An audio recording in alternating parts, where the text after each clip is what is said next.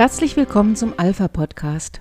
Heute ist Freitag, der 10. September und draußen scheint nach einem verregneten kalten Sommer eine warme, freundliche Herbstsonne, fast so wie im Indian Summer an der Ostküste der Vereinigten Staaten, der dort mit seiner Wärme und Farbenpracht jedes Jahr im Frühherbst die Menschen verzaubert. Werfen wir also heute mal einen Blick über den großen Teich nach Amerika. Dort hat sich in den USA und in Mexiko in Sachen Lebensrecht einiges getan. Einerseits ist das zwar hoch erfreulich, andererseits aber auch sehr betrüblich. Über diese Entwicklungen spreche ich mit Professor Paul Cullen. Der gebürtige Ire und Vorsitzende der Ärzte für das Leben analysiert für uns die Situation in den amerikanischen Staaten und zieht dann einen Vergleich mit seinem Heimatland, wo 2018 durch ein Referendum für die Legalisierung der Abtreibung gesorgt wurde. Auf der Weltkarte der Organisation Center for Reproductive Rights ist Deutschland blau eingefärbt. Für Frauen bedeutet das, sie dürfen hier ihr ungeborenes Kind auf eigenen Wunsch abtreiben. Auch die meisten anderen europäischen Länder sowie Kanada und die USA tragen die Farbe blau. 95 Prozent der europäischen Frauen leben laut der Organisation in Ländern, in denen der Schutz des ungeborenen Lebens einem vermeintlichen Recht auf Abtreibung untergeordnet worden ist. In vielen afrikanischen und südamerikanischen Ländern sind dagegen medizinische Gründe notwendig. Teilweise muss das Leben der Frau in Gefahr sein, damit eine Abtreibung legal ist. In Brasilien beispielsweise sind schwangere Frauen, die legal abtreiben wollen, ausdrücklich auf die Möglichkeit hinzuweisen, den Fötus oder Embryo per Ultraschall sichtbar zu machen. Für eine legale Abtreibung müssen auch hier medizinische Gründe wie drohende Lebensgefahr für die Frau oder sexuelle Gewalt vorliegen. Bisher war also vor allem Lateinamerika der Kontinent, der dem Lebensschutz ungeborener Menschen Vorrang einräumt. Bis vor kurzem waren es auf diesem Kontinent gar nur zwei lateinamerikanische Länder, die eine andere Politik betrieben haben, und zwar Kuba und Uruguay. Zu diesen Ländern kommt außerdem noch Guyana hinzu, zwar ein englischsprachiges Land, aber eben auch Südamerika, sowie seit Dezember 2020 auch Argentinien. Dort hatte eine extrem starke feministische Bewegung dafür gesorgt, dass der Druck auf das Parlament, den Senat, so stark geworden ist, dass er eine liberalere Gesetzesgebung in Bezug auf Abtreibung schließlich durchgewunken hat. In Mexiko gibt es in jedem Bundesstaat spezifische Regelungen für eine legale Abtreibung wobei allerdings sexuelle Gewalt der einzige Grund ist, bei dem unter den 32 Bundesstaaten des Landes Konsens besteht. Nun hat in einem Grundsatzurteil diese Woche Mexikos oberster Gerichtshof den Weg zur Legalisierung der Abtreibung im ganzen Land geebnet. Gerichtspräsident Arturo Zaldivar sprach am Dienstag bei der Urteilsverkündung von einem historischen Schritt. Zehn der elf Richter, einer war zur Abstimmung gar nicht erst erschienen, erklärten ein Gesetz zur Kriminalisierung der Abtreibung im Teilstaat Coahuila für verfassungswidrig. Laut eigener Mitteilung des Gerichtshofs sprach er sich in einer einstimmigen Entscheidung der zehn obersten Richter, Zitat, erstmals dafür aus, Frauen und gebärenden Personen das Recht zu garantieren, selbst zu entscheiden, ohne sich strafrechtlichen Konsequenzen auszusetzen. Zitat Ende. Das heißt, ähnliche Gesetze oder entsprechende Vorhaben auf Gliedstaaten oder Bundesebene werden künftig vor dem obersten Gericht keinen Bestand mehr haben. Die Richter erkennen an, dass dem Schwangerschaftsprodukt, so der Text, ein Schutz zukomme, der mit der Zeit größer werde. Dieser Schutz dürfe aber, Zitat, das Recht der Frauen und gebärenden Personen auf reproduktive Freiheit nicht missachten. Zitat Ende. Die Kritik der Pro-Life-Organisation in Mexiko folgte auf dem Fuß. Rodrigo Ivan Cortés, Vorsitzender der Nationalen Front für die Familie, FNF, erklärte, aus jüngsten Umfragen geht hervor, dass zwei von drei Mexikanern das Leben nachdrücklich unterstützen, denn sie wissen, dass das Leben Vorrang vor anderen Rechten haben muss, weil es Voraussetzung für den Genuss anderer Rechte ist. Marcial Padilla, Geschäftsführer der Pro-Life-Plattform Con Participación, sagte, der 7. September sei ein trauriger Tag in der Geschichte Mexikos. An diesem Tag hat der oberste Gerichtshof Mexikos die größte Ungerechtigkeit begangen, Kindern den Schutz des Gesetzes zu entziehen, bevor sie geboren wurden. Und Mario Romo, Geschäftsführer von Red Familia, äußerte sich ebenfalls. Die Richter haben zugunsten von ideologischen Meinungen und Strömungen gestimmt. Sie haben dem Druck des radikalen Feminismus nachgegeben, was nicht nur sie, sondern auch die Institution in Verruf bringt. Die Richter in Mexiko lassen damit sowohl in ihrer Entscheidung als auch in der Wahl der Sprache, mit der sie diese begründen, einen erschreckenden Mangel an naturwissenschaftlichen Kenntnissen und Respekt vor dem Menschenleben erkennen. Ein ungeborenes Kind ist kein Produkt, auch kein Schwangerschaftsprodukt, sondern ein Mensch. Und diejenigen, die schwanger werden können, sind ausnahmslos Frauen und keine gebärfähigen Personen. Wer eine solche Bezeichnung wählt, versucht sprachlich eine Wirklichkeit herzustellen, die es in der Realität nicht gibt. Schwangere Menschen sind weiblich, sonst könnten sie nicht schwanger werden. Und weibliche Menschen bezeichnet man gemeinhin als Frauen.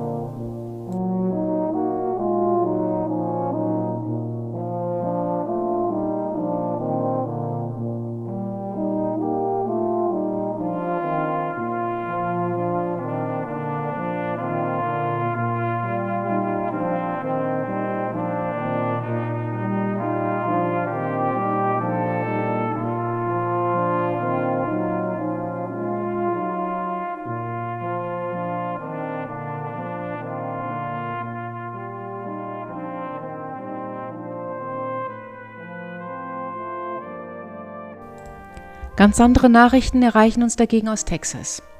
Auch hier haben Richter eine entscheidende, aber höchst erfreuliche Rolle gespielt. Im Mai hatte dort schon der republikanische Gouverneur von Texas, Greg Abbott, den Fatal Heartbeat Gesetzentwurf unterzeichnet. Danach sind jetzt Abtreibungen in dem Staat verboten, sobald der Herzschlag eines Fötus erkennbar ist. Das ist etwa ab der sechsten Schwangerschaftswoche der Fall. Ärzte, die Abtreibungen nach diesem Zeitpunkt vornehmen, können in Texas verklagt werden. Auch das ist Teil des Gesetzes, das am 1. September in Kraft getreten ist. Ausnahmen sollen in medizinischen Notfällen möglich sein. Jedes Jahr würden Millionen Kinder durch Abtreibungen ihr Recht auf Leben verlieren, hatte Abbott kurz vor dem Unterzeichnen des Gesetzestextes gesagt. In Texas arbeiten wir daran, dieses Leben zu retten.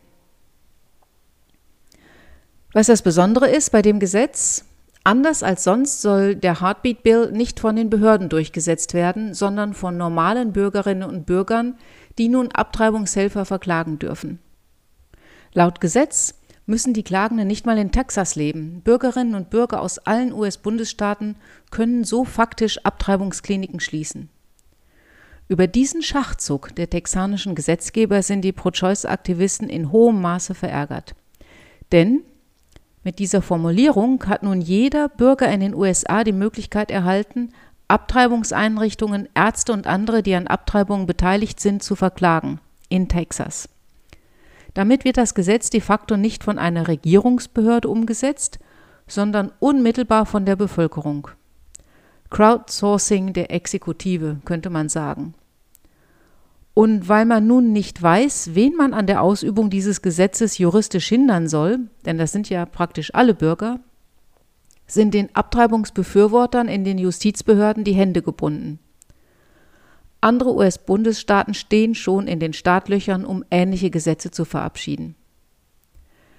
Eine einstweilige Verfügung, mit der Planned Parenthood und andere Abtreibungsorganisationen das Gesetz vor dem Supreme Court stoppen wollten, blieb erfolglos der Eilantrag wurde mit 5 zu 4 Stimmen abgelehnt. Auch den Top-Juristen des Landes fällt im Moment keine Möglichkeit ein, wie man dieses Gesetz auf juristischem Wege zu Fall bringen könnte.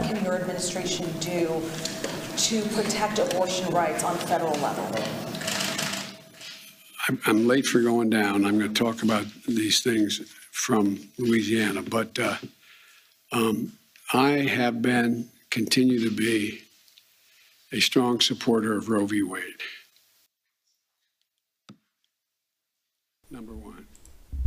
Gefragt, was seine Botschaft für die Frauen in Texas ist und was äh, seine Regierung jetzt tun kann, um Abtreibungsrechte auf Bundesebene zu schützen, hatte der Präsident der USA, Joe Biden, diese Antwort parat. Ich war schon immer und bin auch heute noch ein starker Verteidiger von Roe v. Wade. Und das Gefährlichste an dem Texas-Gesetz ist, dass es ein Bürgerwehrsystem errichtet. Und es scheint fast lächerlich, also unamerikanisch zu sein, worüber wir hier reden. Ich respektiere Menschen, die gegen Roe v. Wade sind, die glauben, menschliches Leben würde bei der Empfängnis anfangen. Ich glaube das nicht, aber ich respektiere diese Meinung.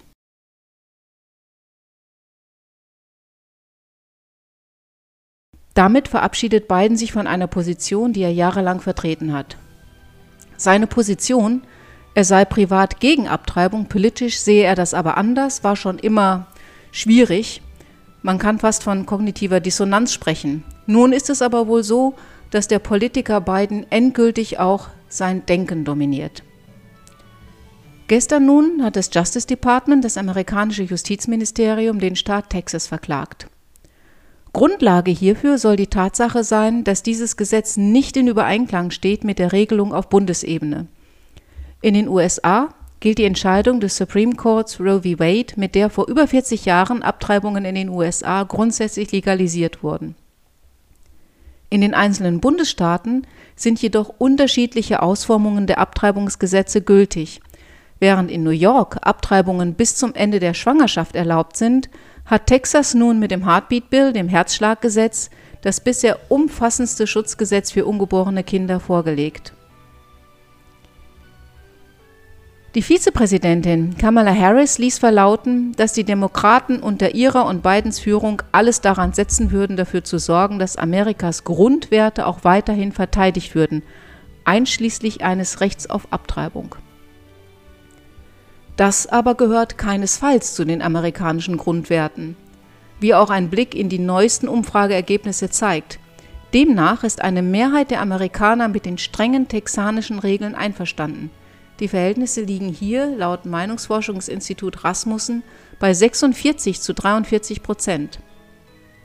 Das Meinungsforschungsinstitut Gallup veröffentlicht schon seit Jahren einen ungebrochenen Trend, nachdem immer mehr Menschen in den USA Abtreibungen ablehnen. Dennoch, wer Mut hat und sich gegen Abtreibungen öffentlich ausspricht und die Gesetzgebung in Texas lobt, so wie John Gibson, Hersteller von Videospielen auf Twitter, riskiert seinen Job. Nachdem andere Unternehmen angedroht hatten, die Zusammenarbeit mit seiner Firma einzustellen, ist er als CEO zurückgetreten. Auf der einen Seite also ganz eindeutige Mehrheitsverhältnisse, was die Einstellung zur Abtreibung betrifft, auf der anderen Seite ein immenser Druck, der auf Menschen ausgeübt wird, die diese Ansicht öffentlich vertreten. Und dann zu all dem auch noch ein Präsident, der, und das ist, glaube ich, einmalig in der Geschichte der USA, einen Bundesstaat verklagt, dem zuvor für dieses Gesetz der Supreme Court, der oberste amerikanische Gerichtshof, grünes Licht gegeben hatte. Denn das ist ja das Besondere.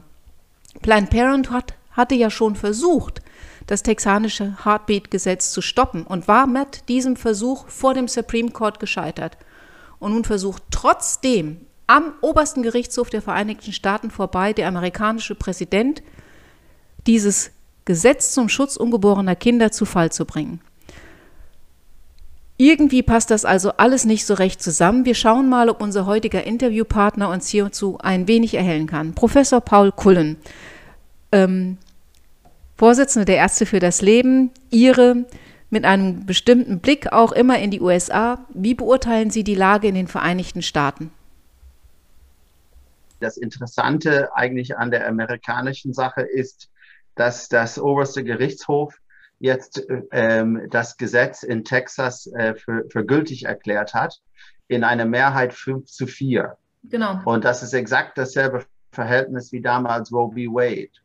Und exakt dieselben Leute, die meinen, das war bei Roe v. Wade eine klare Mehrheit, sagen jetzt, das ist eine viel zu knappe Mehrheit. Ja. Und ähm, die haben, äh, es ist einfach so, normalerweise ist das so, dass wenn das oberste Gerichtshof entscheidet, dann ist Schluss. Es ist extrem ungewöhnlich, dass der Präsident, der ja auch ein Verfassungsorgan äh, ist, sich gegen ein anderes Verfassungsorgan auf so parteiische Art und Weise äh, äh, sozusagen sich da einmischt. Und das ist so, was wir hier erleben, ist diese, diese, also die, die, diese vollkommene, man sagt das auf Englisch, Weaponization. Also die Politik wird, wird zu, zu einer Waffe gemacht. Es geht jetzt der, der, der, der, die, die Demokraten und der Biden, als er ins Amt kam, der redete immer von der Versöhnung. Wir wollten die Spaltung heilen und so weiter. Man sieht, die Spaltung will man nur dann heilen, wenn es jetzt in ihre Richtung geht. Wenn eine Entscheidung in die andere Richtung geht, dann sind sie bereit, äh, ganz, also die, im Grunde genommen die Präzedenz äh, über Bord zu werfen, um eine parteiische Entscheidung durchzusetzen. Das ist tatsächlich so. Hintergrund ist natürlich, dass eine ganze Reihe von anderen Bundesstaaten äh, in den Startlöchern stehen mit ähnlichen äh, Entscheidungen. Also Texas ist ein Präzedenzfall. Aber was wir erleben in Amerika, das haben wir jetzt äh, äh, in der Trump-Zeit erlebt, auch in der Wahl, ist, dass wir eine zunehmende Separierung in Amerika gibt. Es gibt inzwischen zwei Amerikas. Es gibt sozusagen die Küstenstaaten, also allen voran natürlich New York und Kalifornien stellvertretend für die anderen. Und dann es gibt es diese mittleren Staaten, wo der größte Staat Texas ist, und ähm, aber man kann sehen, diese, diese beiden äh, Teilen von Amerika driften immer mehr auseinander. Und äh, das, was wir hier erleben, ist, dass man versucht, sozusagen diese föderale Kit, was das Land zusammengehalten hat, wird hier jetzt richtig angenacht, weil die eine Partei jetzt die Demokraten sind in der Regierung, die verfügen über ein Organ, das ist die Präsidentschaft und sind nicht bereit, eine Entscheidung des obersten Gerichtshofs zu akzeptieren und auch des Bundesstaates übrigens. Also der Bundesstaat hat ja das Gesetz erlassen, dann gab es ein, ein, das würde dann ein Challenge, also es gab, es wurde dann angefochten, ging hoch durch die Gerichte, endete im, im, im, im Verfassungsgericht. Verfassungsgericht hat es entschieden, 4 zu, äh, 5 zu 4, also ziemlich knapp eigentlich auch. Aber und jetzt ist man nicht bereit, dieses Ergebnis zu akzeptieren. Und der Präsident, der eigentlich drüber stehen müsste, bekennt jetzt Partei. Und das ist ja gar nicht seine Rolle. Ja, sehe ich auch so. Das ist also ausgesprochen schwierig. Ähm, ja. Es ist ja noch nicht die, das, das Ende der Fahnenstange. Also die Demokraten haben ja noch so ein paar Asse im Ärmel, mit denen man versuchen könnte, ähm, diese Möglichkeiten, die die amerikanische ähm, Gewaltenteilung eben den verschiedenen Organen bietet, zu umschiffen. Eine Möglichkeit, die aber der Präsident bisher noch nicht in Erwägung gezogen hat, ist, dass er einfach die Anzahl der Richter am Supreme Court ja. aufstockt. Ja. ja, packing the court nennt man das. Also Donald Trump, der hat, glaube ich, drei Richter, glaube ich. Also äh, äh, Kavanaugh, ähm, dann Amy Coney Barrett und Gorsuch, glaube ich. Drei hat er von neun äh, in seiner Amtszeit äh, äh, benannt. Und die Befürchtung der Demokraten, weil, weil die Richter im obersten Gerichtshof, die äh, sind auf Lebenszeit da. Und das sind relativ junge Leute. Das heißt, die Amy Coney Barrett, die dürfte vielleicht Mitte 50 sein. Das heißt, die könnte gut 30 Jahre da bleiben. Äh, äh, Kavanaugh, Brett Kavanaugh ist auch, glaube ich, Anfang 50, Neil Gorsuch auch so. Das heißt, es, wir reden jetzt über eine Generation und das wollen die Demokraten nicht auf sich sitzen lassen und ihre Lösung ist, die Anzahl der, der, der, der, der Richter von neun äh, zu erhöhen, dass sie dann neue äh, Leute selber benennen können. Und ähm, es ist zwar, soweit ich das verstehe, nicht, die, es gibt keine rechtliche Obergrenze, aber die Tradition ist so, dass neun seit, seit Jahr, Jahr, Jahr, Jahrhunderte, glaube ich, ich weiß bin mir nicht ganz sicher, aber seit sehr langer Zeit als Konsens sozusagen die oberste Zahl ist, weil man will einerseits eine, eine, eine Richterzahl haben, die groß genug ist, um eine gewisse Pluralität der Meinungen zu reflektieren, aber nicht so groß ist, als dass sie das Gericht sich gegenseitig blockiert oder dass es zu, allzu viel zu Lagerbildung kommt. Und deshalb hat man sich auf diese Zahl sich geeignet und das wollen sie über Bord werfen. Das Interessante ist jetzt, die nächste Wahlen sind die Kongresswahlen, also die Midterms, die kommen jetzt. Und äh, es ist ja so, dass, dass Biden, die, die, die Popularität von Joe Biden ist extrem gesunken. Ist jetzt, glaube ich, bei 38 Prozent infolge des Afghanistan-Debakels, muss man sagen. Und man hat jetzt Angst, dass in den Midterms die äh, Republikaner wieder eine Mehrheit im Kongress haben könnten. Und äh, also es, es, ist einfach so, was man, was man äh, beobachtet seit einigen Jahren, also länger als die Trump-Präsidentschaft, eigentlich seit dieser Tea Party-Bewegung, äh, die war Ende der 90er Jahre, äh, eine zunehmende Polarisierung. Und man hat jetzt zwei Lager, die sehr stark polarisiert sind. Und ähm, es ist in Amerika so, dass wäre, weil die, weil die gesamten Medien oder fast alle Medien und auch die gesamte großen Internetkonzerne äh, ähm, äh, demokratisch, in demokratischer Hand sind, bekommt man durch die Medien und auch unsere Medien ein Bild von dem, von de, also die veröffentlichte Meinung äh, äh, weicht stark von der öffentlichen Meinung, noch stärker sogar als hier, auseinander. Zum Beispiel, wenn man jetzt die Präsidentschaftswahl sich anguckt, Donald Trump hat in der zweiten Amtszeit sieben Millionen mehr Stimmen gehabt als beim ersten Mal. Das ist extrem viel. Nur hat Joe Biden acht Millionen mehr bekommen als Barack Obama damals. Also da hat dann die Wahl gewonnen. Aber das heißt nicht, dass jetzt die Beliebtheit von Trump innerhalb seiner Amtszeit abgenommen hätte. Sonst hätte er nicht die, die Stimmenzuwächse gehabt. Nur es hat, es hat diese, diese sehr starke Polarisierung hat zugenommen. Und das, das, was wir jetzt sehen, also ich beobachte das so oder ich beurteile das so, dass in den Vereinigten Staaten die Abtreibungsfrage die zentrale politische Frage ist. Das wird in Deutschland in den Medien nicht so transportiert. Man beschäftigt sich mit anderen Sachen. Aber das ist sozusagen die, die Gretchenfrage. So, wie hältst du es mit der Religion? Wie, wie hältst du es mit der Abtreibung? Und das ist die sozusagen der Lackmustest, zu welchem Lager man sich äh, äh, zugehörig fühlt.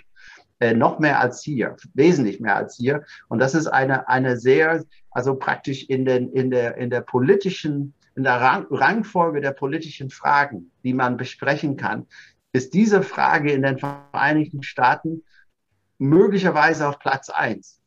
Also ja. auf jeden Fall, wenn nicht, dann auf Platz zwei. Also es hat eine sehr, sehr hohe äh, äh, auch Symbolcharakter. Und deshalb wird so stark um diese Frage jetzt gerungen. Und deshalb ist die Reaktion auf diese Entscheidung des obersten Gerichtshofes so stark. Das ist hier in, in, in Europa schwer zu verstehen, aber dort ja. hat es einen ganz anderen Stellenwert.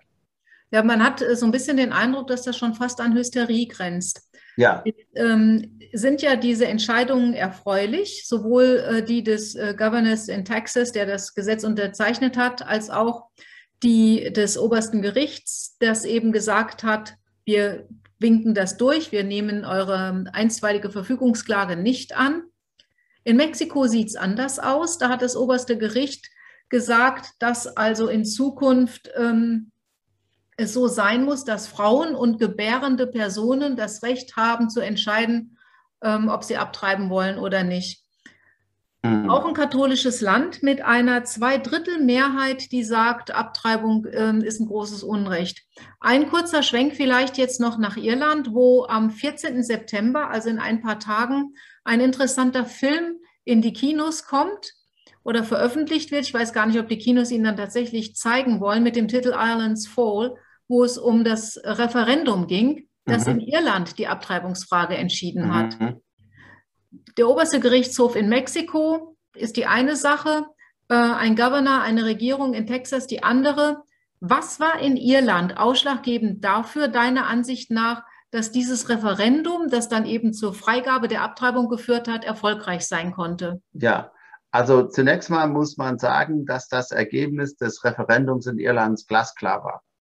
Also es war zwei Drittel zu ein Drittel. Und ähm, äh, äh, ich, also auch die, die jetzt letztlich für die, für die äh, äh, äh Legalisierung der Abtreibung waren, waren von dem Ergebnis überrascht. Also niemand hat ein so klares Ergebnis äh, für die Abtreibung in Irland erwartet. Es war, es war, man hat, man hat gedacht, vielleicht 60, 40 im Höchstfall, aber eher hat man gedacht 45, 55. So wird es ausgehen. Es ging am Ende 66 zu 33 aus, so in etwa. Also, ich weiß nicht die genauen Zahlen, aber zwei Drittel zu einem Drittel. Und ähm, im Grunde genommen ist es so, dass äh, die irische Gesellschaft, ich bin ja 1960 geboren, ist, Irland ist jetzt ein ganz anderes Land als äh, äh, das Land, wo ich jetzt geboren wurde, 1960. Also Irland ist ähm, zum Beispiel die, die, ähm, äh, die, die Rolle der katholischen Kirche in Irland ist deutlich kleiner als die der Kirche in, in, in Deutschland zum Beispiel. Also es ist, es ist, es ist ähm, äh, äh fast, muss man sagen, inzwischen ein, ein, ein vollkommen fast ein christliches Land. Also die Christ, der christliche Glaube spielt in Irland äh, äh, nur eine sehr relativ geringe Rolle, in der Politik überhaupt keine Rolle. Und eine Identifizierung zum Beispiel in der Politik mit einer katholischen Position wäre schädlich. Also das ist, ähm, das, das muss man äh, wirklich so, so sehen. Ähm, die, die, die katholische Hierarchie hat sich äh, in der ganzen Abtreibungsdebatte hat im Prinzip durch Stille geglänzt. Also die haben sich kaum geäußert, äh, wenn dann, dann, dann verklausuliert und, und, und haben sich versucht, da herauszunehmen aus der, aus der Debatte. Es ist auch so, dass es äh, viele äh, äh, Interessen von außen gab. Ich habe das mal erwähnt und habe da äh, Probleme für gehabt. Zum Beispiel die Open Societies Foundation, die haben das unterstützt, die Bill und Melinda Gates Stiftung, die Chuck Feeney Foundation, die haben das alles äh, unterstützt. Aber nichtsdestotrotz, das hätte nicht alles, alles nichts gebracht, wenn es nicht auf fruchtbarem Boden in dem Land selber gefallen wäre. Also ich glaube, äh, äh, da gibt es äh, überhaupt ähm, äh, kein Vertun, dass äh, das Ergebnis dieser, dieses Referendums in Irland die politische Stimmung des Volkes äh, wiedergibt. Das muss man wirklich so akzeptieren. Das ist so, äh, so dass die Frage ist, wie konnte sozusagen die Stimmung äh, in der irischen Bevölkerung innerhalb, ich würde sagen, von einer Generation äh, sich so stark, stark verändern. Und ähm, das hat, das hat mit, mit, mit vielen äh, äh, Faktoren zu tun.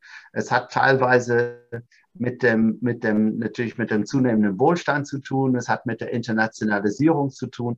Ähm, es hat auch äh, letztlich mit den, ein, ein Stück weit mit der fehlenden Glaubwürdigkeit der katholischen Kirche zu tun. Das hat auch mit diesen vielen Missbrauchsprobleme äh, zu tun gehabt die, die teilweise wirklich gravierend waren. Das kann man nicht anders sagen.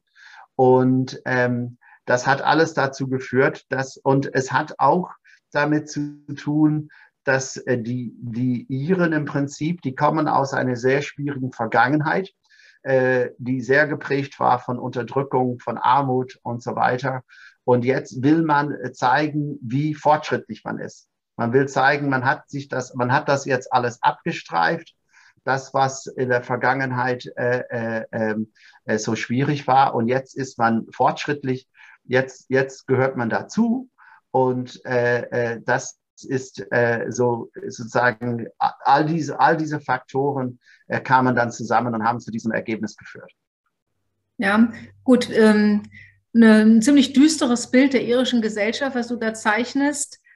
Ähm, sicherlich hat da auch äh, der Einfluss der Medien eine gewisse Rolle gespielt, damit ja. es so weit kommen konnte.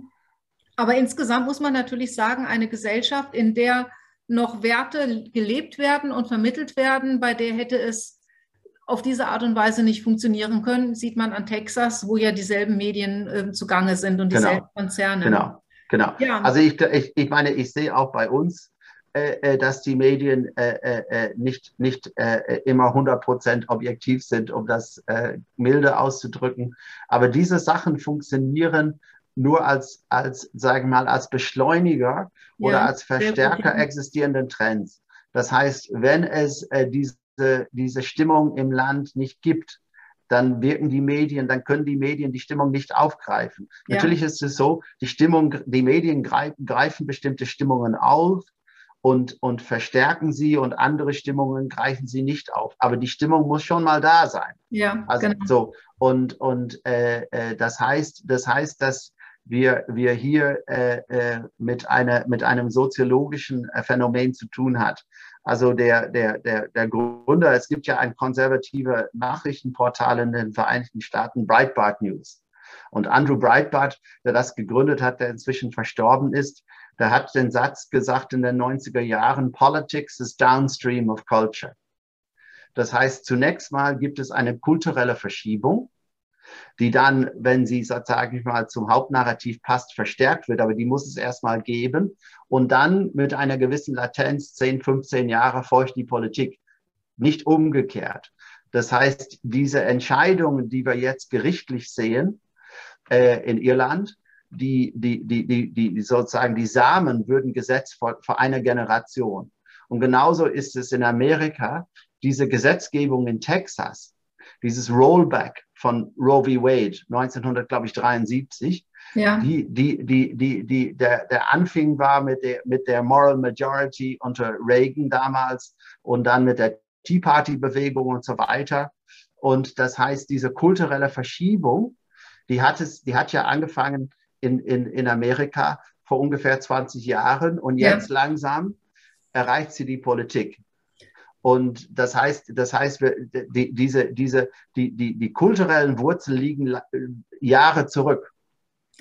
Ja, ähm, einerseits ein wenig ernüchternd für uns, die wir dann äh, auf unsere ähm, Jahresringe schauen und sagen, oh, äh, erleben wir vielleicht noch ja. einen Regulator. Andererseits aber auch ja. ein ganz hoffnungsvoller Ausblick eben auf die Zukunft. Es ist nichts von dem, was jetzt passiert, in Stein gemeißelt. So. Und den einen oder anderen ähm, Hoffnungsfunken, den sehen wir ja bei uns durchaus auch. Ja, ganz herzlichen Dank für die Ausführungen, sehr erhellend, sowohl zu den USA als auch zu Irland. Vielen Dank. Alles klar. Tschüss, Cornelia. So sieht's aus. Wir haben es in der Hand, den Samen dafür zu legen, dass auch bei uns die Stimmung kippt oder vielleicht sogar einen ganzen Baum zu pflanzen, wenn auch erstmal einen kleinen. Nächste Woche beim Marsch für das Leben ist eine richtig gute Gelegenheit dafür. Mit Paul Kullen habe ich dann noch ein wenig geplaudert. Wir sind beide große Fans irischer Musik und zwar, wie wir festgestellt haben, der Pogues. Deren bekanntestes Lied kennt fast jeder. Das Weihnachtslied The Fairy Tale of New York läuft in der Adventszeit in so mancher Kneipe rauf und runter, ob irisch oder nicht. Da es aber für ein solches Weihnachtslied trotz der schon wieder überall zu habenden Dominosteine noch ein wenig zu früh ist, schließen wir mit einem anderen Lied von den Pogues, Love You Till the End, und freuen uns darauf, möglichst viele von Ihnen am nächsten Samstag in Berlin zu sehen.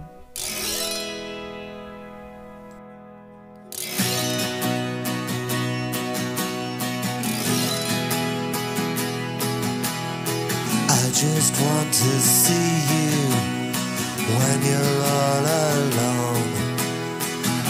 just want to catch you if I can. I just want to be there when the morning light explodes. On your face it radiates. I can't escape. I love you till the end. I love you till the end.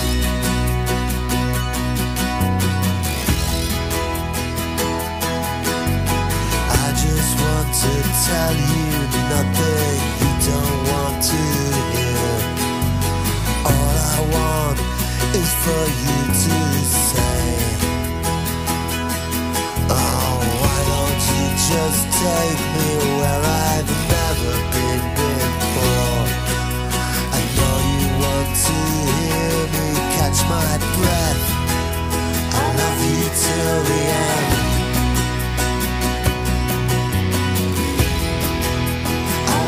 until the end.